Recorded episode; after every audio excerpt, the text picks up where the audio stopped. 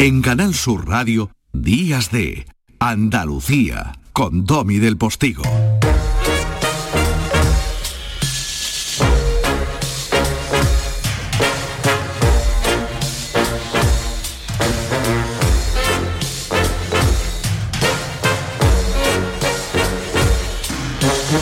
Esta música que suena no solo no es atonal, sino ¡ay! ahí hay un ruidismo de estos que podía ser muy contemporáneo. Pero lo que nos avanza ese claxon es que tenemos a pique de un repique la posibilidad de disfrutar esa postal sonora que desde la Villa de Cortes de Madrid, lo que nosotros llamamos novena capital de Andalucía, nos envía el periodista andaluz Jesús Nieto. Bueno, dicho esto, dicho esto, tenemos una hora mm, que nosotros consideramos estupenda para abrazarte a través de la radio pública de Andalucía aquí en nuestros días de. Apúntate. No te vayas a ir de ahí. Y si te has incorporado porque eres de los que se levantan un poquito más tardecillo los domingos y andas a lo mejor desayunando, a lo mejor andas eh, caminando en esta mañana cerca de tu barrio, o no sé, o a lo mejor anda usted en el camión, eh, que son todos los camioneros los verdaderos oyentes de lujo de la radio como medio, o si andas en el taxi y desde INE, o si eh, a lo mejor todavía los niños no se han levantado y aprovechas este ratito en la casa y tienes para no hacer ruido puestos los auriculares y la inmensa generosidad de estar escuchando nuestra señal, o qué sé yo, yo qué sé. Pero un poco sé, porque en definitiva quienes hablamos desde este lado somos tú, cuando estamos en el otro.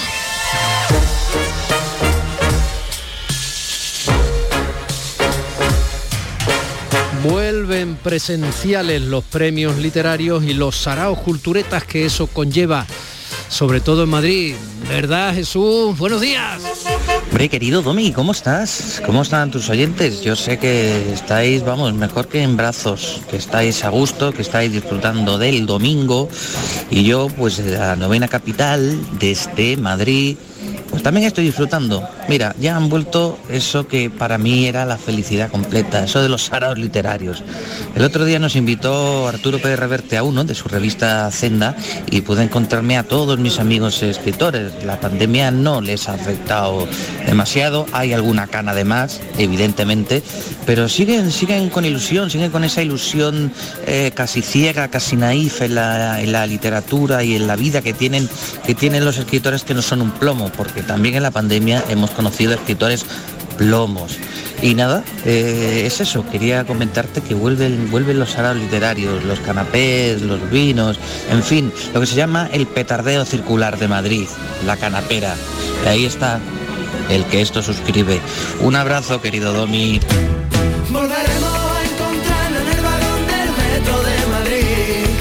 Nos queda poco tiempo,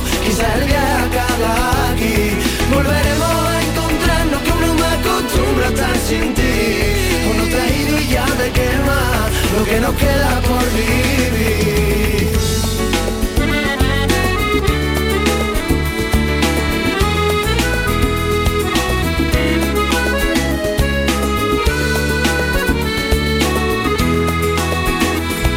A golpes contra el armario Me libro de la rabia, desahogo mi llanto Tanto espero, pero tanto Ya lo tonto, a lo tonto se me pasa el tiempo Me falta un millón de besos Por cada día que tú no estarás. No es adiós, solo hasta luego. Sé que nos volveremos a encontrar que sea un reto, pero llegados a este momento del programa yo pensaba, bueno, ¿y quién lo impide?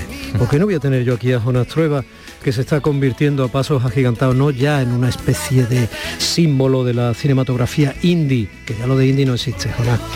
Pero bueno, hay que decirlo, ¿no? Indie de independiente y todo esto. Sí, ¿no? es verdad. Yo siempre lo de indie le he tenido como aprensión un poco, ¿no? Pero, pero sí, independiente puedo, puedo decir que soy. Porque utilizas poco dinero y haces lo que te da la gana. Más o menos. Pues eso. Pero fíjate que algunos grupos indies de este país son ya casi clásicos. Sí, totalmente, ¿no? Y son referentes, ¿eh? es decir, los, los- los grupos indies de la música yo creo que han sido muy importantes para muchos cineastas de mi generación que veíamos un espejo ahí en cómo en la música de pronto muchos grupos tomaban la avanzadilla y hacían los discos que querían, como querían, con sus diseños, con, con un discurso, con una actitud que echábamos de menos en el cine español. Mm.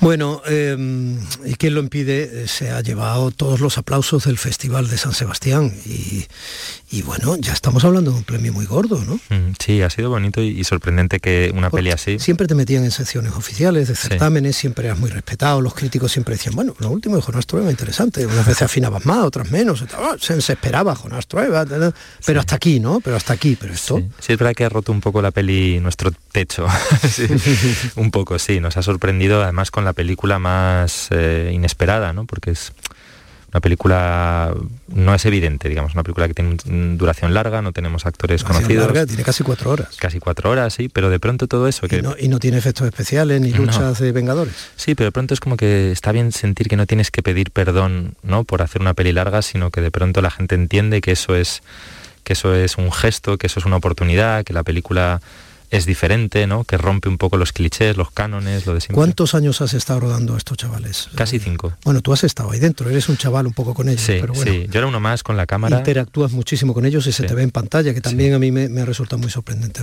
Entonces, eh, hay que dejar claro que cuando somos muy jóvenes, cinco años... Es mucho es muchísimo. Muchísimo. y se producen ya transformaciones muy notorias. Sí, sí, sí, sí. Es una película que, claro, da cuenta de eso. Algunos de los que aparecen más en la película van cambiando y van contradiciéndose incluso, ¿no? Y, ahora mismo que ya tienen 20, 21 de pronto algunos de ellos, claro, se miran y nos miramos con ternura, ¿no? Porque yo ya no soy ese, ¿no? Claro. Claro, y la película toma ese registro y al final el cine funciona muy bien a partir de ahí, ¿no? Del registro de momentos como muy concretos de la vida y momentos tan intensos como los que vives entre los 15 y los 20. Y tú también has crecido, a pesar de que tú ya no tenías 15 años como ellos cuando has empezado a, rodar la película. Yo me he dejado un poco ahí la vida y me han salido ya bastantes canas haciendo esta película y es, ha sido una película dura también para mí, muy física, porque yo estaba muchas veces ahí por el suelo con la cámara con ellos y llegaba a casa y me, me tenía que dar mi novia un masaje porque no podía ya con mi alma, ¿no? O sea que he crecido y también he sufrido y me dejaba ahí la piel bastante. Mm. ¿Y qué esperabas encontrar en quinceañeros? Pues esperaba encontrar eh, la vida. ¿no? Que, querías reflejar, evidentemente, perdóname, que sea invasivo. Pero es que me parece, a mí me resulta muy interesante. Sí. O sea, tú vas con tu cámara buscando algo que crees que está ahí, ¿no? Mm. Que quieres mostrar. Y sin embargo, ¿qué has, ¿qué has ido encontrando en estos chicos? Pues fíjate, yo creo que siempre que hago cualquier película, en, más allá del argumento, la trama que tengas, a mí me interesa como atrapar la vida, ¿no? Cuando me parece que el cine va de eso. Entonces supongo que cuando hago esta peli lo mismo, en el fondo voy detrás de la vida y sintiendo o intuyendo que en estos jóvenes la vida está más más expuesta, está más viva que en ningún otro lado, ¿no? Que ahí iba a encontrar más vida que en ningún sitio. Y creo que un poco ha sido así, ¿no? Que eh, el cine tiene que ser vida intensificada y estos chavales estaban en un momento de ebullición brutal y yo quería como aprovecharme de eso, ¿no? Intentar atrapar algo de eso, ¿no? 15 eh, años, eh, es que claro, es que con 15 años, ¿tú cómo eras con 15 años? Yo con 15 años era bastante tímido, estaba empezando a dejar de serlo, intentando dejar de serlo gracias a unos cuantos amigos y tal. Muy tímido, o sea, yo pienso, yo no sé si habría sido capaz de participar como en una película como esta, como muchos de los que salen en ella, ¿eh? o sea, porque realmente han sido muy generosos, muy confiados, muy inteligentes. Yo no era tan inteligente, era mucho más... Sí, pero tú ya sabías lo que era el cine porque eres hijo de una madre cineasta y ya eras el hijo de Fernando Trueba. Sí, eso es verdad. Es, ya estaba haciendo cine con 15 años. Es verdad que yo la vocación la tenía muy clara, ¿no? que también venía de mi familia, de algo que yo de alguna manera se me había transmitido de forma muy natural en casa y ya hacía cortos con mis amigos con una cámara de High 8 pues los fines de semana y siento que sigo haciendo un poco eso, que no he cambiado tanto, que intento seguir haciendo cine como lo hacía en esos cortos de 15 años. Esta pregunta te la han hecho ya mil veces, pero yo no puedo evitar que mm, si nuestros oyentes a lo mejor no te han oído, pues hombre, pues te la típico. ¿Cómo los chavales estos cómo los has seleccionado?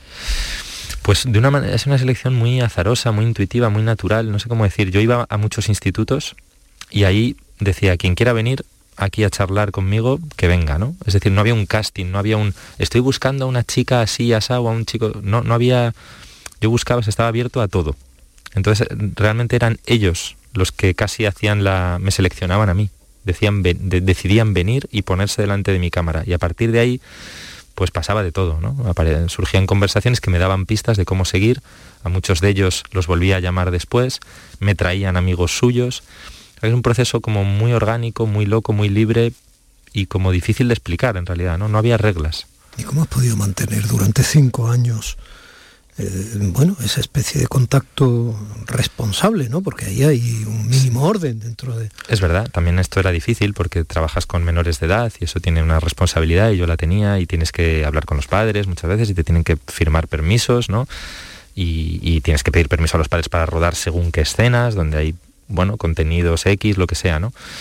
O sea que no, no, era tan fácil. Ahora estoy muy contento de que ya todos se han hecho mayores de edad y yo ya no soy el tutor ni el responsable. Está bien. Em, Jonás, yo recuerdo en el Festival de Málaga hace muchos años, Más pena que gloria, mm. película que hiciste con Víctor García León, ¿no? Sí. Curioso porque yo creo, esa peli a mí me gustó mucho ah, y me gustó mucho y me dio mucha pena que muchas veces las pelis tienen muy poca trayectoria. Estáis acostumbrados a hacer pelis para festivales, ¿no? cierto No debería ser así, tienes razón. Yo, yo intento no hacer películas para festivales. De hecho, veo películas que a veces digo, es que están ya hechas como para un tipo de festivales y no me gusta eso. Yo intento hacer películas populares para cualquier tipo de espectador pero es verdad que intento hacer películas exigentes porque creo mucho en el, en el espectador, ¿no? Entonces, em, esta es una peli que creo que cualquier espectador de cualquier edad en España, si se, si se anima a venir a verla al cine, yo confío realmente en que puede disfrutar la peli, lo creo realmente. O sea, no está hecha eh, haciéndome yo el artista ni nada de esto, ¿no? Y en general no lo hago así. Lo que pasa que es verdad que a veces es muy difícil con pelis pequeñas, que no tienes dinero para la promoción apenas, llegar más allá, ¿no? Llegar a, más cines, llegar a más público, llegar a más medios de comunicación. No es fácil. Entonces con Más Pena que Gloria pasó también un poco eso. Era una, peli, una primera película de Víctor, pues íbamos muy limitados, ¿no? Y en general es que es complicado. Dentro de que yo no me quejo y creo que las películas que voy haciendo van teniendo su público y tampoco tengo la obsesión de llegar a todo el público, ni siquiera gustar a todo el público. Creo que hay que hacer las cosas como uno las siente y luego encontrar el público, gustar a algunos sí y a algunos no. Y esto es sano también, ¿no? Que a veces hay una obsesión por ganar, hacer la película del año, ser el más premiado, ser el más exitoso. Me parece un poco peligroso. Eh, ¿Tú, por ejemplo, vas a ver la película de Bond? Sí, ¿Cómo eres? Mira, eres pues un exiliado romántico? Como no, no, no, no. Yo intento joder, ser desprejuiciado con el cine. Me gusta todo el tipo de cine y muchas veces me, sí, me fui a ver Viuda Negra, me, me voy a ver una de Marvel de vez en cuando, reconozco que no siempre, hay muchas que me dan pereza porque ya intuyo que es como más de lo mismo repetitivo, pero de pronto la James Bond tiene buena pinta, no la he ido a ver todavía, pero mm, no te digo que cualquier, cualquier noche de estas caiga. Bueno, o sea, que, Jonas Trueba es normal. Sí, claro que es que a veces sí, tengo la sensación de que se da una imagen de mí como de, no sé, eh, que no me gusta, ¿no? Como de, no sé si es altivo la palabra o como intelectual o estas cosas que te ponen esos pegatinas y, yo me siento pues un tipo bastante en realidad normal. Y tú que hiciste La Virgen de Agosto, que es un precioso poema de amor a Madrid, que es donde tú te manejas y se ve que te encanta y donde ubicas tu cine y tal, ¿qué, qué tal andas por aquí por el sur? Pues muy bien, la verdad es que me, encanta Madrid, pero también me encanta salir de Madrid y, y, conocer otros mundos, ¿no? Y es verdad que Andalucía es como que nunca acabas de descubrirla del todo, ¿no? También es cierto que, que es tan, bueno, es tan intensa, tan rica, tan variada, tan todo esto. Málaga, por ejemplo, es una ciudad que, bueno, que vengo conociendo más y siempre tengo ganas de conocer más. Lo mismo con Granada, con Sevilla, con Córdoba, que me encanta, con Jaén incluso. Eh, bueno, con muchos sitios que me falta por, por, ir una primera vez, por descubrir, ¿no? Pero, pero de hecho tengo un proyecto de... Ya filmé un poco de quién lo impide, eh, un poquito en Córdoba, un poquito en Sevilla, un poquito en Granada, con la excusa de un viaje de, de, fin de estudios, que, que yo también lo hice ese, ¿no? Hicimos muchos madrileños venimos aquí al sur en, en, viaje fin de curso y a veces es el primer contacto ¿no? con Andalucía. Y ahora tengo un proyecto muy bonito de filmar en Granada el año que viene. Cuéntame algo más. Es que, bueno, estas cosas, ¿no? Pero, pero mm, ya os contaré. os, va, os, va, a gustar, o sea, os va a gustar. Yo creo que es una peli que está sin hace con una vocación de retrato de, de la ciudad de Granada espero poder hacer un, retrato más que digno, ¿no? Eh, hacer una peli muy cinematográfica y muy granaína y a ver si soy capaz de... Estoy en ello, en un proceso de inmersión granaína que espero que me lleve a hacer una, una película que los, que los andaluces en general pues la sintáis vuestra. ¿Y por qué no, Jonas Trueba? ¿Quién lo impide? Eso es. Es un placer echar este ratito contigo. Eh, siéntete como en casa, aquí nos gusta mucho verte y, algunos eh, valoramos mucho y pasamos ratos muy, muy interesantes con la intensidad cercana, introspectiva, a veces sencilla, al natural, como los boquerones de tu cine. Gracias, Jonás. Gracias a ti, de verdad. Gracias. Domi del Postigo en Canal Sur Radio. Días de Andalucía. ¿En qué capítulo de tu vida estás ahora? ¿Quieres hacer una reforma? ¿Cambiar de coche? ¿Tus hijos ya necesitan un ordenador para cada uno? ¿O quizás alguno ya empieza la universidad? ¿Habéis encontrado el amor y buscáis un nidito? En Cofidis sabemos que dentro de una vida hay muchas vidas y por eso ahora te ofrecemos un nuevo préstamo personal de hasta 60.000 euros. Cofidis, cuenta con nosotros.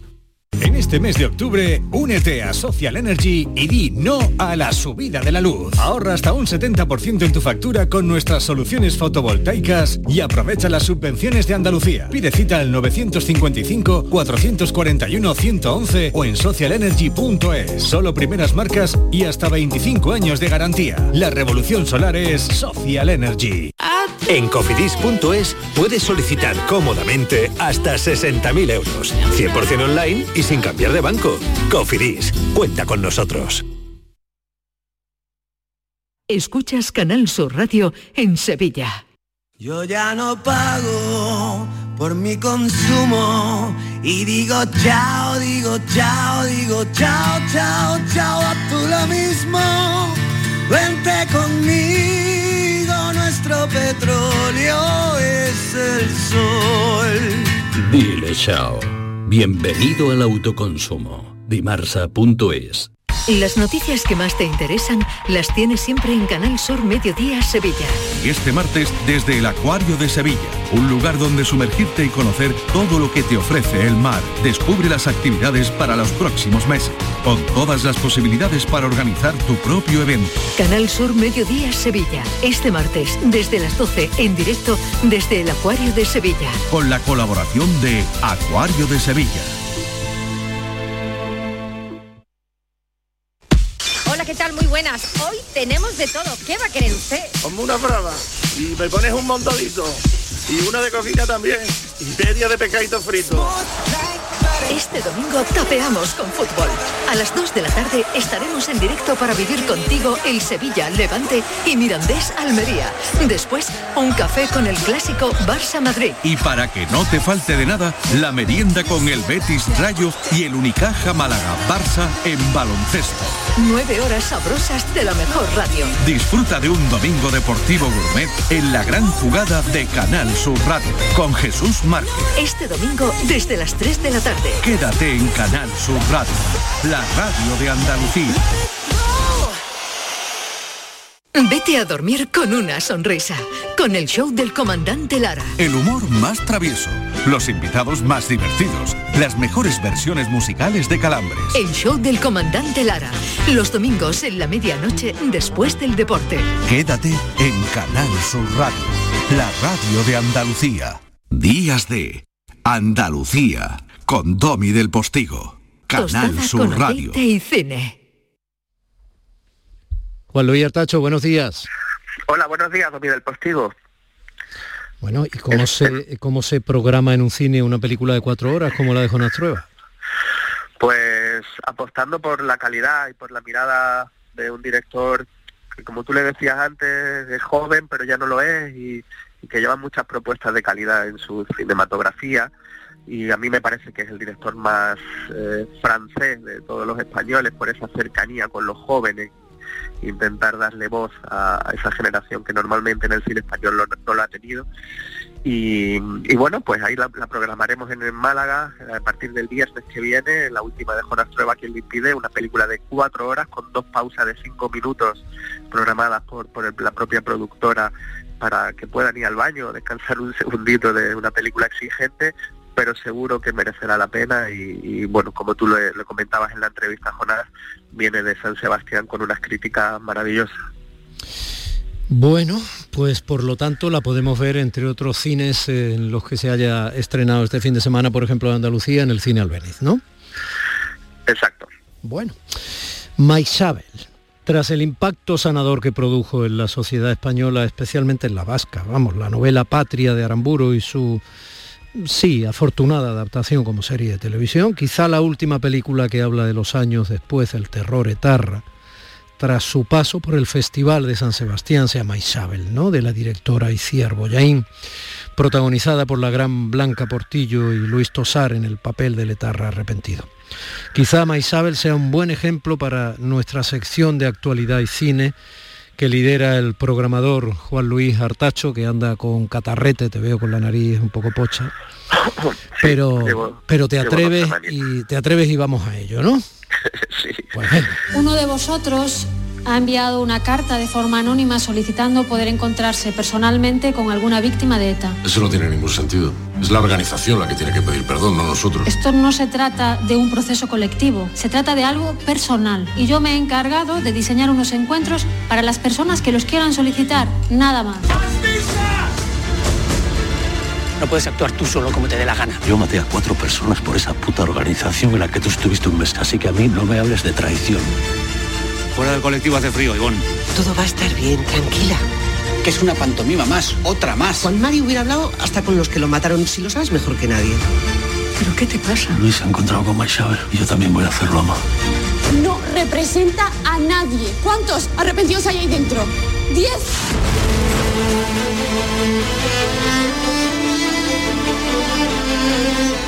Bueno.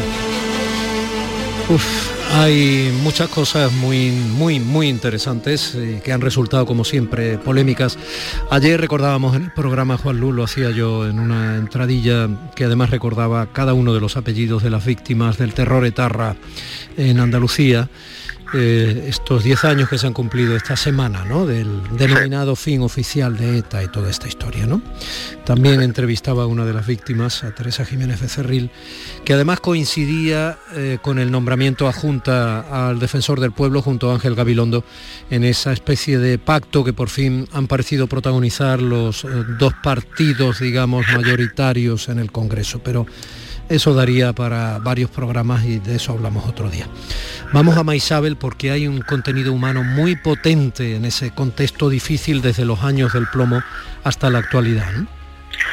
Sí, eh, decía 10 años sin ETA o, más bien sin sus asesinatos desde ese 20 de octubre del 2011 a las 7 de la tarde que los tres encapuchados anunciaron el cese definitivo de la actividad armada pero que como vemos eh, ETA sigue muy presente en nuestra vida y, en nuestra política. Cada día lo vemos y en esta semana no solo recordando, sino con las declaraciones de Otegui, etcétera, sigue muy presente ese ambiente, digamos, a ver, chale. Déjame que te haga un matiz ahí. No un matiz, déjame que diga una cosa. Has dicho lo de los tres encapuchados y lo he visto, ¿no? He recordado el... Es curioso, cualquiera te puede matar, claro, ahí no hay mérito alguno, quiero decir, matar es fácil, solo tienes que dejar la conciencia a un lado, ¿no? o ser sencillamente un asesino vocacional. Pero eso no tiene mérito, matar no tiene mérito y morirse no es más que la consecuencia de quien te mata, claro. Pero cuando efectivamente ese 20 de octubre de hace 10 años, 2011, salía en la televisión los típicos tres encapuchados, ¿no? Con, la, con el hacha detrás, con la serpiente enrollada, los símbolos de ETA, así más o menos, mm, también resultó ridículo. Quiero decir, cómo la, propia historia se les cayó encima, ¿no? O sea, toda esa simbología, que además es muy, muy analógica, no es nada digital, quiero decir, todo resultaba ya tan pedestre, tan cateto, tan burdo, tan absurdo, que, insisto, aunque te puedan matar, aunque te puedan matar, que duda cabe, pero ya algo cantaba, ¿no? Ya, ya se veía qué ridiculez es esta, qué fácil es, por mucha cara de, listo, de tonto que tengas debajo de la capucha, ponerse una capucha y salir ahí y hacer el ridículo para decir algo que en realidad te ha, desmontado ya la propia naturaleza de las cosas de tu propio tiempo. Sí, muchos años tardamos en, presionar de, la manera correcta, sobre todo la sociedad vasca, de arrinconarlo, eh, porque esto era un sinsentido, no hay, nunca hay una argumentación cuando, cuando tienes que enfundar una pistola y matar a alguien, ¿no?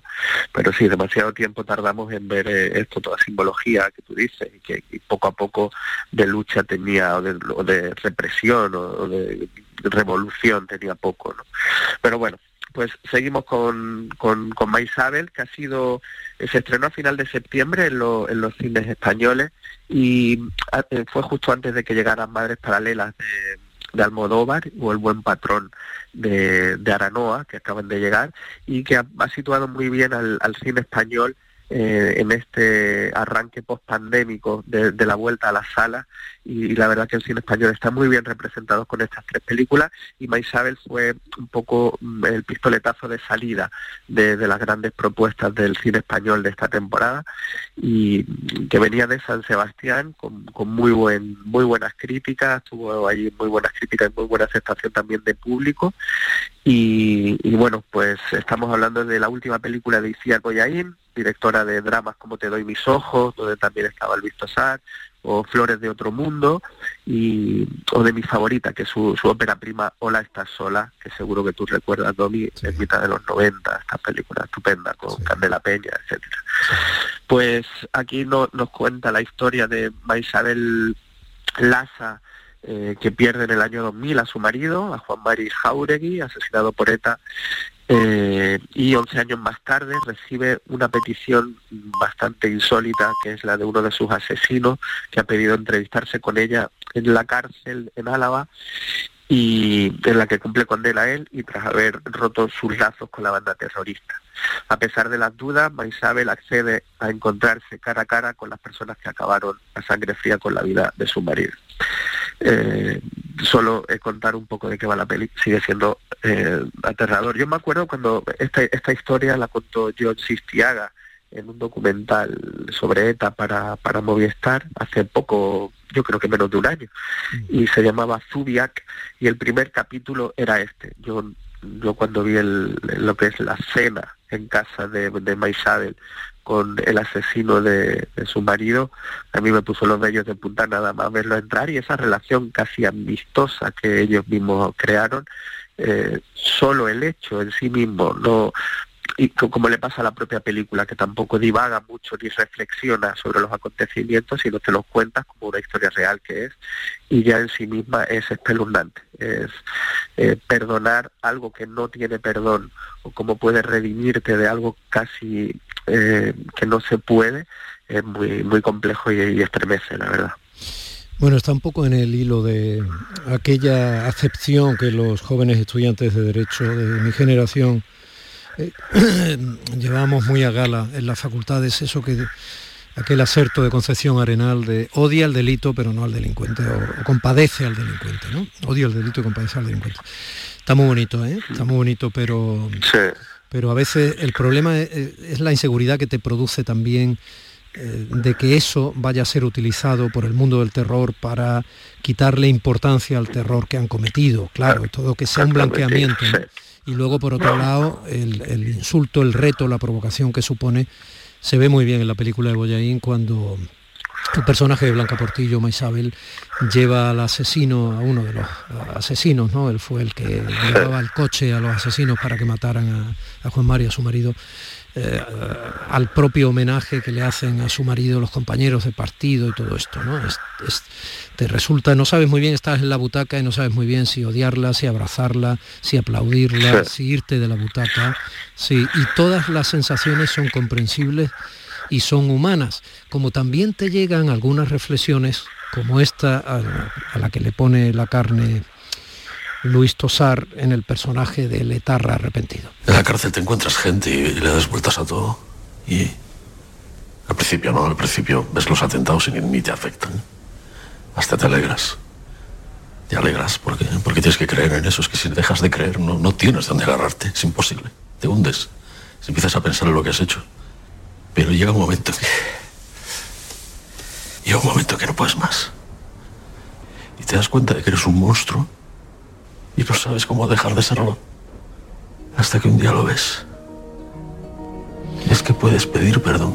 Yo creo que este momento, junto a una frase que dice otro de los etarras, también muy bien interpretado por otro de los eh, actores de la película, eh, dice, de pronto un día me di cuenta que quienes me quienes me daban las órdenes, ¿no? De que ellos celebraban como si fueran héroes, ¿no? De a quien había que secuestrar o que matar, eran unos mediocres, ¿no? Es algo así, dice algo así, ¿no? No es literal, pero viene a decir como... Pero si esa gente es tan mediocre como yo mismo, ¿no? ¿Cómo puede ser que los grandes jefes, los grandes líderes, ¿no? Con toda la leyenda que tienen, los judaris comandantes, ¿no? De todo este movimiento eh, patriótico, independentista, sagrado, sean gente tan mediocre, ¿no? Eso me parece... Mm. que es el gran obús, el, gran torpedo que da en la línea de flotación de lo ocurrido en parte. ¿no? Decía Isiar Boyain este, esta frase que creo que es interesante sobre la película. Dice, no solo toca el perdón, sino la posibilidad de redención, de arrepentimiento, pero también de comunicación, de entendimiento. Y es universal, se refiere a ETA y a sus víctimas, pero la justicia restaurativa se aplica en casos de violencia extrema, también en delitos comunes. Eh, aparte de la cercanía en el tiempo porque recordemos que esto ocurrió hace muy poco y lo que significa matar a sangre fría a alguien, eh, encima como estos personajes que suelen ser gente trabajadora, humilde, gente buena, eh, es también muy reconocible en cualquier ámbito y se puede extrapolar a cualquier persona que te quiten o te, arranquen parte de tu vida, como en este caso esta mujer, eh, su pareja y su vida de, siempre. creo que puede digamos, extrapolarse a, cualquier sociedad y a cualquier eh, persona que pueda vivir una pérdida.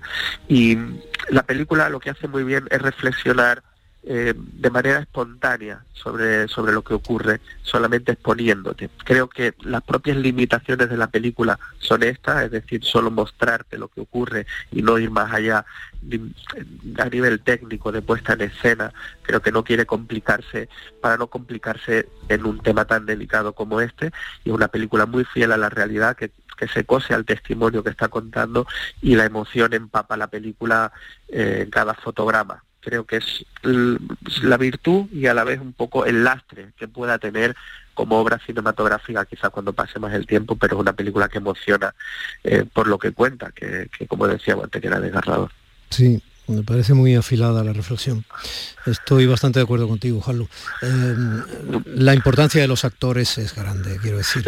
la, película sin, sin Tosar y sin Blanca Portillo los demás están muy bien todos, pero no, no, no, sin tosar y sin Blanca Portillo. Lo sabe la directora, ¿eh? mira, mira lo que decía Boyaín precisamente al respecto. Luis es que a mí me parece, yo creo que el mejor actor de España, sinceramente. Es que tiene una capacidad de hacer cosas muy complicadas con una verdad y con una emoción irrebatibles. Es un actor al que le ves además el proceso. Este, este personaje pasa por, por, por dudas, pasa por... y todo eso lo ves y luego Blanca lo que, lo que me ha deslumbrado, la verdad, es la cantidad de matices que puede dar, el control que tiene, se puede emocionar, puede volver a estar serena. Yo le decía apenas cuatro cosas y reconducía y haciendo eso también un personaje muy difícil, porque es un personaje que tiene mucho dolor, pero, pero mucha serenidad también. Para mí como directora ha sido un lujo. Es tan porque son muy, muy impresionantes los dos. Sí, es tan difícil el personaje de Blanca Portillo, el, de Tosar también, ¿eh? pero el de Blanca Portillo, pero el de Tosar es más fácil de entender. Quiero decir, ese eh, lo voy a decir frivolizando y pido perdón, pero ese cebollo que, está ahí, que ha sido captado desde jovencísimo, ¿no? Y que se cree salvando el mundo y se siente en esa tribu, como tantos jóvenes que se meten en tribus radicales, ¿no? De, cualquier corte político, ¿no? Eso se ve muy bien en American History X cuando hablan de los chavales captados por el nazismo en Estados Unidos, ¿no? Y tal, la película eh, que mm, protagoniza estupendamente, maravillosamente Edward Norton, ¿no? Y, su hermano, que me parece que es el papelón de su vida el niño este que ahora no recuerdo. Bueno, quiero decir, el personaje puede ser más fácilmente eh, comprensible, pero el de Blanca es muy difícil. Es muy difícil. porque es muy difícil de comprender, porque hay personas incluso que están contra su decisión, como decíamos antes, ¿no? Y, ser capaz de, de, expresar eso sin ruptura, ¿no? Sin que esa persona se te descomponga en pantalla es muy complicado. Sí, Maisabel decía y dice que ella lo único que quería era seguir el espíritu de su marido, de diálogo, de diálogo permanente, que es por lo que luchó toda su vida hasta que se se la arrebataron por entenderse con cualquiera, aunque pensara completamente distinto. Lo que pasa es que ya nos hemos dado cuenta de que aquí no era solo ideología, aquí no había solo ideas, aquí había otra gente y otras personas que no se prestaban a esto, y estamos hablando de otras cosas. Pero esto es lo que le enseñó eh, Jauregui o, aprendieron en ellos, eh, Maisabel y, Jauregui, y ella quería seguir exprimiendo esa idea de, del diálogo permanente, eh, incluso con el que le ha arrebatado la vida de él y parte de la de ella. Eh, es cierto que Blanca Portillo, que es una de nuestras grandes actrices ya desde hace tiempo, no solo del cine, sino del teatro, con mucho éxito, y Luis Tosar, que antes decíamos como una de las películas de Boyaín de Te doy mis ojos, donde eh, se trataba del maltrato machista, pues eh, bueno, y Tosar también fue de Hollywood, un tío con, con, mucha versatilidad, un actor magnífico, pero lo de Blanca Portillo en esta película no es ni medio normal, no es ni medio normal. Y y tiene una cantidad de matices, de sutileza, de mirada, de silencio, que, entre los dos hacer una recreación. sin ellos, como tú decías, la película no tendría sentido. No te puedes imaginar una Isabel diferente con otra actriz, ni otro asesino diferente a Tosar. La verdad que es tan maravilloso. Fíjate que me hablabas de Juan Mari Jauregui y de su mujer, de Maisabel. Estamos en el entorno del PSOE. Eh, ayer estuvimos eh, hablando con Teresa Jiménez Cerril, como yo recordaba ya a lo largo del programa. Y tengo aquí a Lourdes Galvez del Postigo, que viene a traernos compás y después Gloria, como tú bien sabes, que eres también un gran amante del flamenco. El chino, sí, vamos a hablar del chino hoy.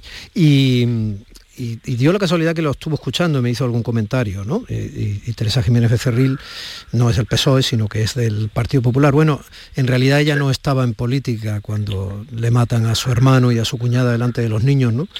pero, pero eso le cambió un poco la vida y la obligó en cierto modo, se vio impelida ¿no? a, acabar en política para tratar de, luchar contra el terror y todo esto. ¿no?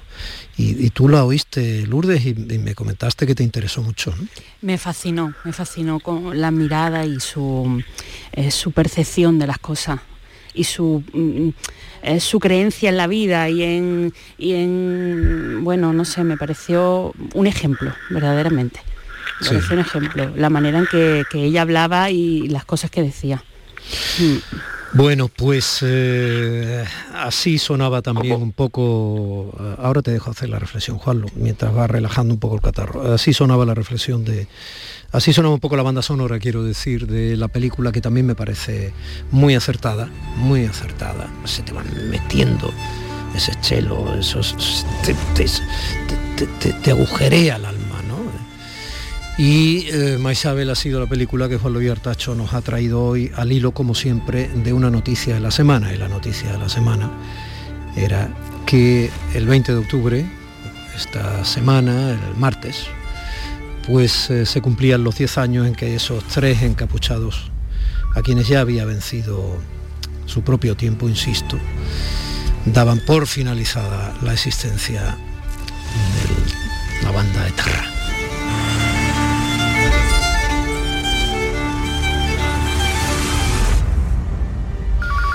Querías hacer una reflexión, ¿no, Juan Lu, o decir algo más para terminar?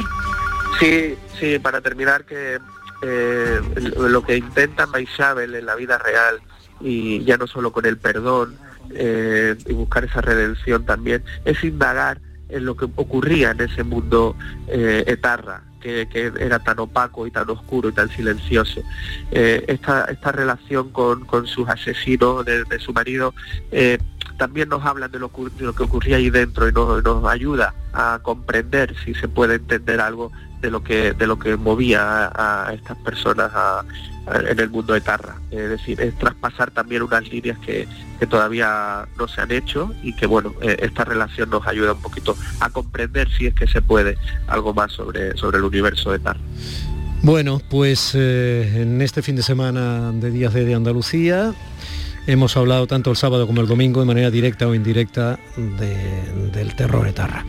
A todas las víctimas y sus familiares y a todos los ciudadanos que no se dejaron llevar prácticamente en casi ningún momento por esa especie de falsa luz épica de, de ese catetismo sangriento, a todos desde aquí un enorme abrazo ciudadano.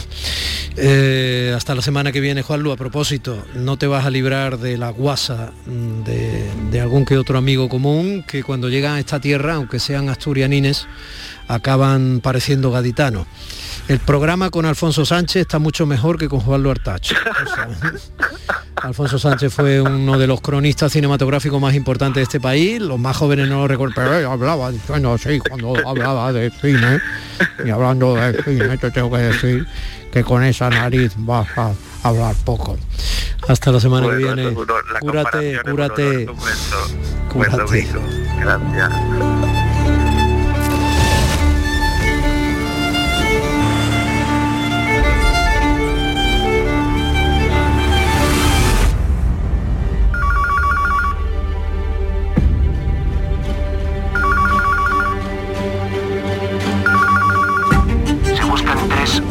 Acaban de atentar en el casino de Tolosa.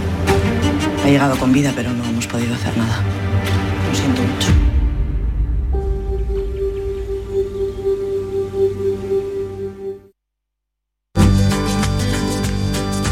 Domi del Postigo. Días de Andalucía.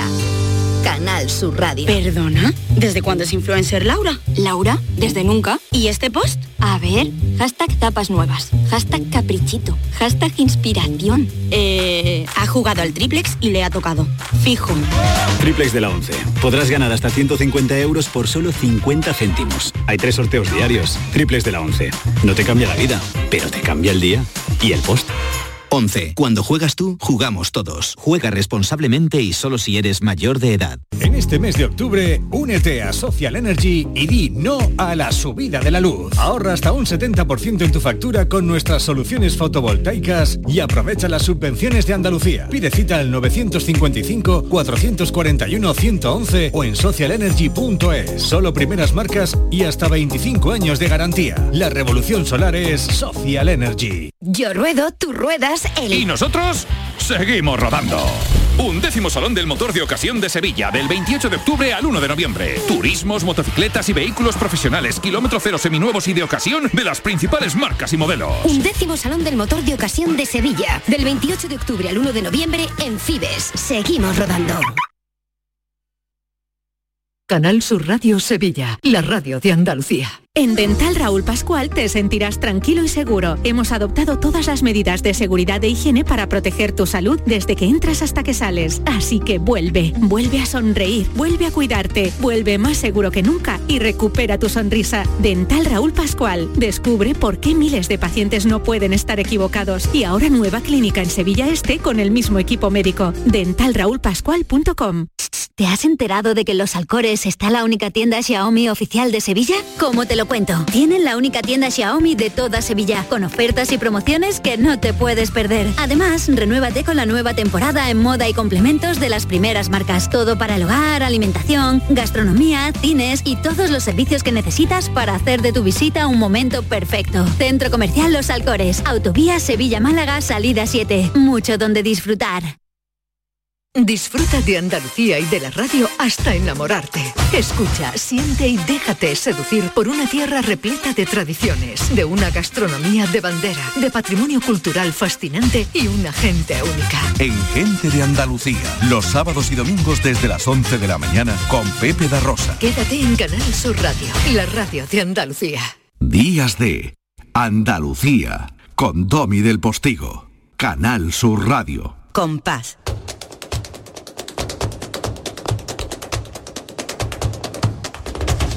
Compás. Y después, Gloria. Vamos a entrar en materia, pero tú me habías prometido, Lourdes Alvecita, eh, la semana pasada que me ibas a cantiñar una cosita. Adiós, yo no me acordaba ya. Ah, ¿No te acordabas que no te interesa? No, te. No, no me acordaba, la verdad. Yo vengo ya con el chip de que vamos a hablar del chino. Sí, sí, sí. Me parece que- muy bien que hables del chip. Con el, del chip no. Pero ahora hablaremos, ahora hablaremos de, de, alguien muy importante en el mundo del flamenco, ¿no? Pero eh, tú me habías prometido que te iba a cantiñar. Ay, yo te iba a cantar una nana la semana pasada, ¿verdad? ¿Tú quieres que cantemos una nana a estas horas del domingo? hombre, por favor. Imagínate que hay algún niño chiquito, muchas personas que tienen un bebé, ¿no? Que no tienen horas para dormir, tienen, se tienen que dormir cada 3 o 4 horas. O imagínate que hay algún niño que ahora con la incorporación al colegio todavía cercana está cambiando el tiempo y está tiene como el Juan Lu, está catarrado. Cántase al Juan Lu. Pobrecito Juan Lu, pobrecito, ay, que, que ha estado muy bien su sección. Ey, venga, Domi, me meten unos aprietos. Te bajo la música, venga, te bajo la música. Dame un cantiñillo, nada, nada. Parillo que canta en el almendro despierte al niño que está durmiendo.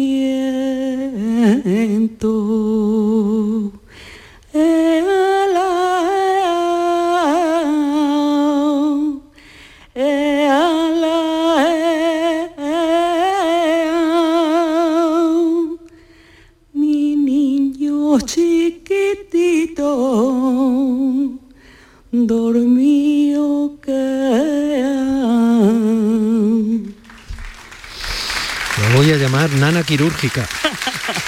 Porque además te la has cantiñado con mascarilla. Hombre, por supuesto.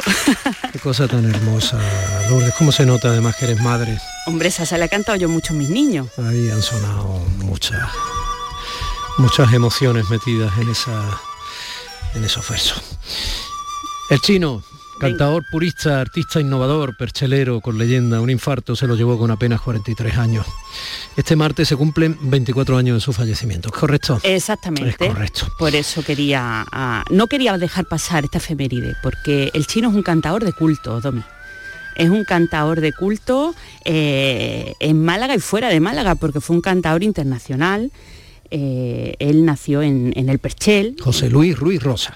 José Manuel. José, Manuel, perdón, José Manuel Ruiz Rosa. Y bueno, pues eh, le decían el chino porque tenía los ojitos chinados no porque fuera chino ni, ni, nada. Y él pues nace en un ambiente completamente flamenco, hijo de cantaores, a él le cría el guitarrista Juan el Africano, que le llamaban así porque era de Ceuta, y le enseña desde muy chiquitito, le enseña a tocar la guitarra. Aparte de que él eh, tenía ya el oído hecho, pues además es que le enseña a tocar la guitarra. Y ya con nueve años se lanza a participar en el gran concurso de cantes de Málaga de la Peña Juan Breva y causa un gran asombro un niño de, nueve años que, que cantaba así. Y bueno, pues empieza a ganarse la vida y se va a Madrid. Y en Madrid, pues lo mismo servía como guitarrista de acompañamiento, ya que sabía tocar muy bien la guitarra, que como, como cantando.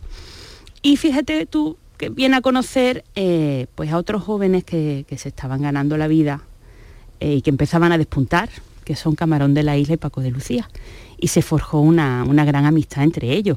Y esa gran amistad llevó incluso a colaboraciones musicales, porque Camarón cantaba muchas letras del chino, porque tenía, el chino tenía la capacidad musical, pero también tenía la capacidad poética. Era eh, un magnífico letrista y eh, Camarón echó mano muchas veces de, las letras del chino. Y pues fue un trabajo de retroalimentación, porque también en el chino podemos eh, vislumbrar eh, la influencia de Camarón. ¿Escuchamos un poquito de, de soleá perchelera por el chino? Es necesario.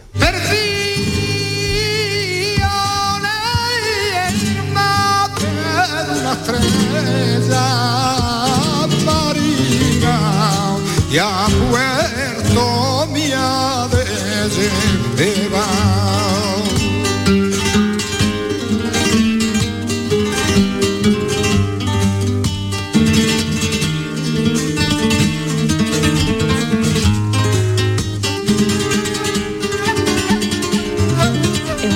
pioneros en introducir otros instrumentos en, en cantes clásicos como la soleá, que escuchamos ahí una flauta que creo que es la flauta de Agustín Carrillo. Una flauta que cada vez más está siendo utilizada por los jóvenes flamencos ¿eh? de ahora. ¿eh? eh bueno, y a veces con mucha fortuna. A mí me gusta incorporar la flauta. Hubo una época que además no había nadie que no la metiera. Sí, sí, fue, vamos. Pero a mí me gusta, te digo, a mí me gusta. Sí, le da un contrapunto dulce e interesante, ¿no? Y bueno, el chino mm, tuvo también un grupo de rumba que se, eh, llamó Arte 4, donde tuvo muchísimo éxito, eh, finales de los 70, principios de los 80. Y después lo contrata la artista La Polaca para que se vaya a una gira por Venezuela con ella, que se iba para tres meses y se quedó nueve años, Domi. Porque el éxito era tan grande, tenía allí tanto trabajo que fue, fue engarzando un trabajo con otro y bueno, pues se quedó nueve años en Venezuela. Y eso también musicalmente pues le enriqueció muchísimo eh, toda la, la- cultura eh, musical que respira en Venezuela, ¿no? Y eh, bueno, pues decide volver, volver a España después de nueve años y lo hace a Linares, no lo hace a Málaga. Y allí conoce a su mujer, Paula, y, y después juntos pues deciden volver a Málaga en el año 92, donde se establecería y donde desgraciadamente le Contra todo le pronóstico, sorprendería claro, la muerte que- tan, tan joven. Eh, cuando vuelve, eh, decide que se va a dedicar al flamenco mm, ya exclusivamente. Mm, es una cosa que, que ya la, la tiene clara y para reafirmarse se presenta al concurso nacional de Córdoba y gana el premio Enrique el Mellizo de Tango y Alegría con la particularidad de que es la primera vez que este premio lo gana una persona que no sea gaditana. En esta, en esta época es la primera vez que un no gaditano eh, gana este premio de tangos y alegrías, ¿no? Y bueno, pues eso, mm, imagínate, le da un impulso a nivel de los aficionados y a nivel también moral suyo, que es impresionante. Eh, vamos a escuchar un poquito los tangos a camarón que le grabara. Venga. Vamos a escucharlo.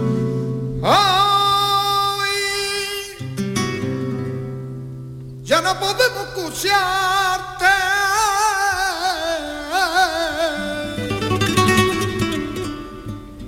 Ni, ni es tan ratito a tu vera. Porque tú eras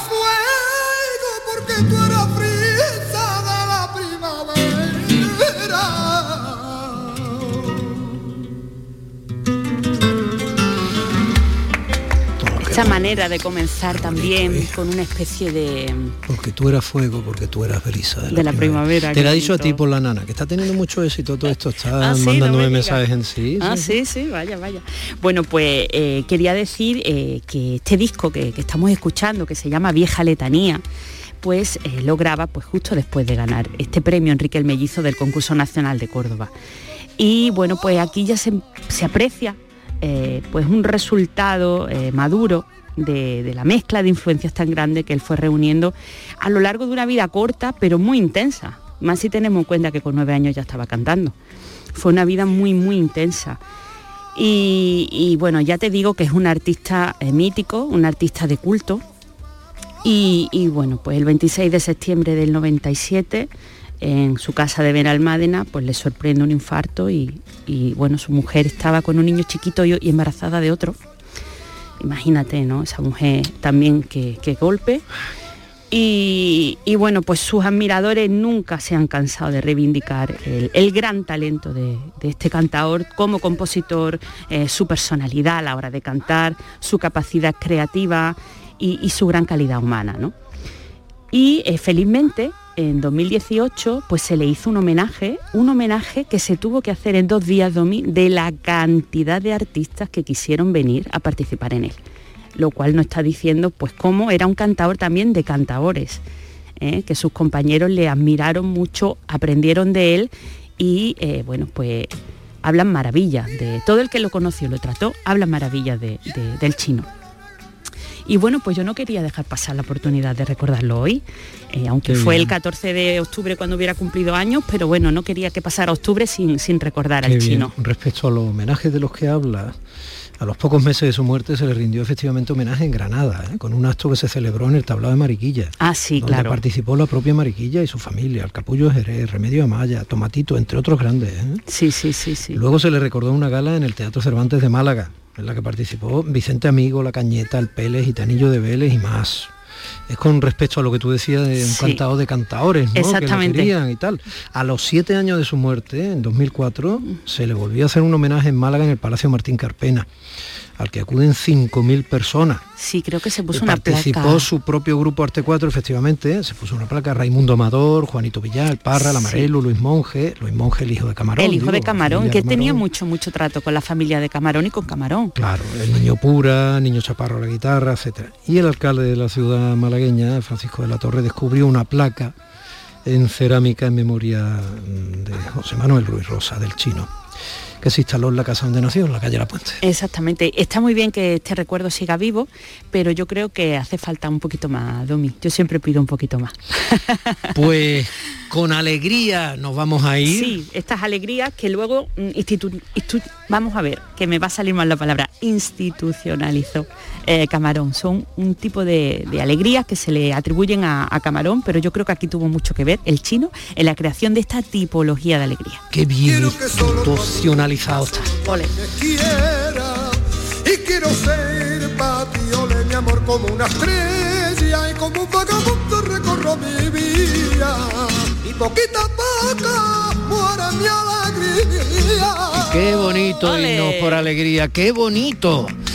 Así lo vamos a hacer porque mm, ahí está esperando ya el magnífico equipo de mi compañero Pepe da Rosa en su gente de Andalucía con eh, esa compañera maravillosa que tiene a su lado Ana Carvajal, aunque andaba regularcilla me parece, yo no sé si estará hoy o no, lo voy a seguir, lo voy a seguir. Me voy a quedar ahí a escucharlo. Después de las 11 en punto que vendrá la información, no duden en quedarse con Pepe y su gente de Andalucía. Gracias Lourdes. Un besazo. Hasta la semana que viene a todos. Son un lujo. Si quieren que nos veamos así un poquito, esta tarde en Andalucía Dos Voces en Canal Sur Televisión. Besos. Gracias. Domi del Postigo en Días de Andalucía. pueblo de la tierra mía porque más que el sol